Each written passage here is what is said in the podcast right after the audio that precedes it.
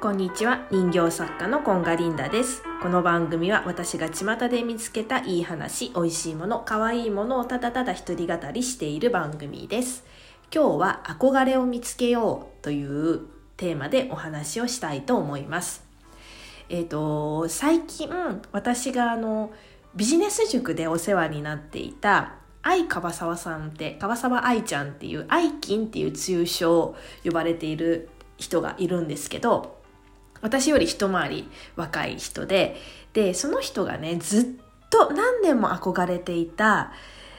アレック・モノポリっていう方ご存知ですかね。えっ、ー、とボードゲームのモノポリでシルクハットにこう白ひげを生やしたタキシード着たおじさんの絵があると思うんですけどその絵を描いたりしてるもっと何て言うのかなコミックな絵を描いてる方なんだよね。ウキペディアで調べると大道芸人って出てきてる。だから多分、えーと、ストリートアーティストとかそういう感じなのかな。その人にね会ったっていうもう嬉しいキャーっていう投稿をしていたわけ。でも何年も憧れ続けていてでも会いたい会いたいって一番会いたい人はこの人だってずっと言っていてでふとなんかあのそうやって言ってたからえっ、ー、とねそういうことを知ってる人から DM が入ってアレックが日本に来ててどうやらこの日にここのクラブに来るらしいっていうのをこう情報を手に入れてそれで会いに行って一緒に写真撮ったりお話ししたりできたっていうような投稿をしていたわけ。でえっ、ー、とそのストーリーとしてはその投稿の内容としてはえっ、ー、とそうやって望んでワクワクしていれば夢が叶うよっていう先にエネルギーを感じるといいよみたいなそういうねお話をされていたんだけど私がすごく引っかかってビビビってきたところが憧れを持つっていうところだったのね。でもともとその愛ちゃんは、えーと、ダルマアートって言ってダルマあの立体的なダルマにアートを施して販売したりとかあとはね抽象的な絵を描いていて私はねそのえっ、ー、と渋谷西部でポップアップをやった時に一人の人がこんなに人を呼べるものかと思ってびっくりしたわけ。でうわこの人すごいと思ってえーと、その後コミュニティを作ったので入ることにしたんだけれどもでそのねそうやって愛ちゃんもアートでお金を稼ぐってなかなか本当に限られた人だと思うし難しいと思うのね。愛ちゃん自体、えーと、体育大卒でそういった芸術的なことを学んできてもないし仕事としてやってきている人ではないわけ。でだけどまあそうやって絵を描いて、えーと大成功しているある先輩を見てもうその人は日本の巨匠なんだけどそういう人をを間近にね見てお話をした時に、えーと、憧れを持ちなさいっていうふうに言われたんだって。でそれから自分の憧れどんな人が好きなんだろうって言ってこう自分を探るようにしてでそれからインスタとかではそういう自分の好きなものと憧れの人だけをフォローしてこう余計な情報が入ってこないようにしてたんだって。で、本当に好きな人だからしょっちゅうしょっちゅうこう、インスタとか、えっ、ー、と、情報を得たりとかして、ああ、こうなりたいなとか、いいなっていうふうな憧れを抱いていたっておっしゃってたわけ。で、私もさ、ふって思った時に憧れかと思ってさ、なんか、若い頃はさ、こうちょっと年上で活躍してる人とかにすごく憧れてあこの人いいなって夢中になったりしたんだけど今はどうだろうって思った時にもちろんね私たちと同年代ですごく輝いてるし頑張ってるし活躍されてる方いっぱいいるんだけどその中でも私の好きと一致する人がなかなかいないなと思って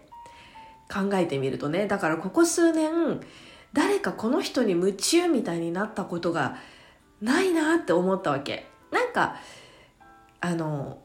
この人の話話が好きだとか考え方が好きだとかで一時的にこ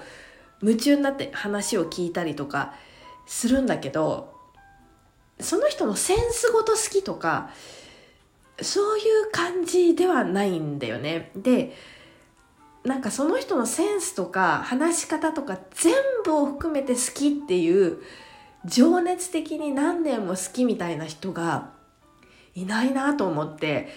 私もそういうなんか憧れが欲しいっていうふうに思ったわけよね。で今そうやっていろんな情報だからさ見て探し中なんだけれどもこの間ねえっ、ー、と私ダンスを見に行ったんですよ。でケツ先生っていうハッピーちゃんの振り付けとかもされている人がいるんだけれども、えっ、と私その人が主催のえっ、と、ダンスパーティーがあったのね。で、えっ、と、1部、2部、3部ぐらいに分かれてたのかな。で、1部がもう、素人でもウェルカムみたいな感じのステージで、2番目がそのケツ先生が選んだチームがおそらく出てたのね。だからちょっともう上手いとか、やってますとか、いう人が出てて、私はその2部で、お友達がね、ポールダンスをやっているので、そのポールダンスで出るっていうので見に行ったわけ。で、私もそのねポールダンスの世界観がすごい好きでそのお友達のステージは必ず見に行くようにしてるんだけれどもなんかね友達にはなんかさ別の友達にはね本当はポールダンスやりたいんじゃないの？って言われるんだけど全然それは本当に興味がなくて全あの大体が私の体重でポールにねのよじ登れることができないっていうのは分かってるしなんかねそこには全然なんか好きじゃないんだけど。本当かな？わかんないね。魂では好きかもしれないけど、えっ、ー、と、去年の3月にその人たちの舞台を見た時の世界観がたまらなく好きだったんですよ。ちょっと今説明はどんな風景だったかっていう説明はちょっと省くんだけど、その世界観が好きで、そのポールダンスを追いかけてるのね。ポールダンスやってるそのチームを追いかけててやってるんだけど、で、もちろんこの間のそのポールダンスも素晴らしかったんだけど、もう一つ、そのケツ先生って、踊るだけじゃなくって衣装も作ってるっていうのをその時に知ってで、しかもその時に着ていた衣装が私には超ビンゴだったわけ。うわーと思って、作りたい、私もこういうの作りたいってすっごく熱く思ったんですよ。で、もうその日夢中になって調べて、そしたら、お、どうやらワークショップみたいな服が作れるぞ、みたいに分かったわけ。で、うわ、行きたいなとかって思ってたんだけど、なんかあれやこれやしているうちに、ちょっとまた情熱が冷めてきちゃったわけ。私の本当にねあの冷めやすいところがあって冷めてきちゃって。でもあの舞台に携わりたいっていうのは本当にね前から夢なんですよ。そのなんか舞台の上で体で表現するでしょう。全部で。あの私自身で表現する上に出てる人っていうのがすごい輝いて見て見えて素敵だなって思えてなんかミュージカルとかねプロを見てもアマも見てもすごい思うわけ。でその舞台に私も1ミリでもいいから携わりたいなっていうふうに思っているのよね。なんかねもうほんと警備のおばさんとかそんなんでもいいんだけど楽屋掃除でも何でもいいんだけどなんかねその舞台に携わっていたいっていうのが私の夢なのでその中で衣装を作れるなんて言ったらもう夢のまた夢でもう超嬉しいなって思ってでしかもその衣装がね私にはすごいビンゴだったからあこの人憧れの人にしようかなって なんか薄っぺらいんだけど今思っているところなんです。であともう一個ね最近ネットフリックスで見た「エミリー・パリへ行く」っていうドラマがあるんだけど、そのね、エミリーが着てる服がね、めっちゃ可愛いの、毎回。ちょっとね、ディスってるところもあるんだよね。なんか、アメリカ人がパリに行ってみたいな。だから、アメリカ人のファッションみたいな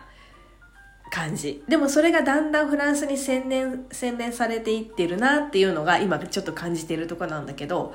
そのファッションもね、めちゃめちゃ可愛いんですよ。そうなんかちょっとねセックスザ・シティの感じに似てるかなっていう感じもあるなんかこういいブランドのものを着て女友達と合流してとかそういう感じもあるけどちょっとやっぱねその服は憧れるからちょっと調べてみようかなっていうふうに思ってますね。なんかねみんな憧れの人とかいますかね。そうなんかそうやって夢中になる何かっていうのを物でも物とかなんか作業とかでもいいんだけどちょっと人をね今度探してみたいなと思っている今日この頃でございます。では今日はこの辺で。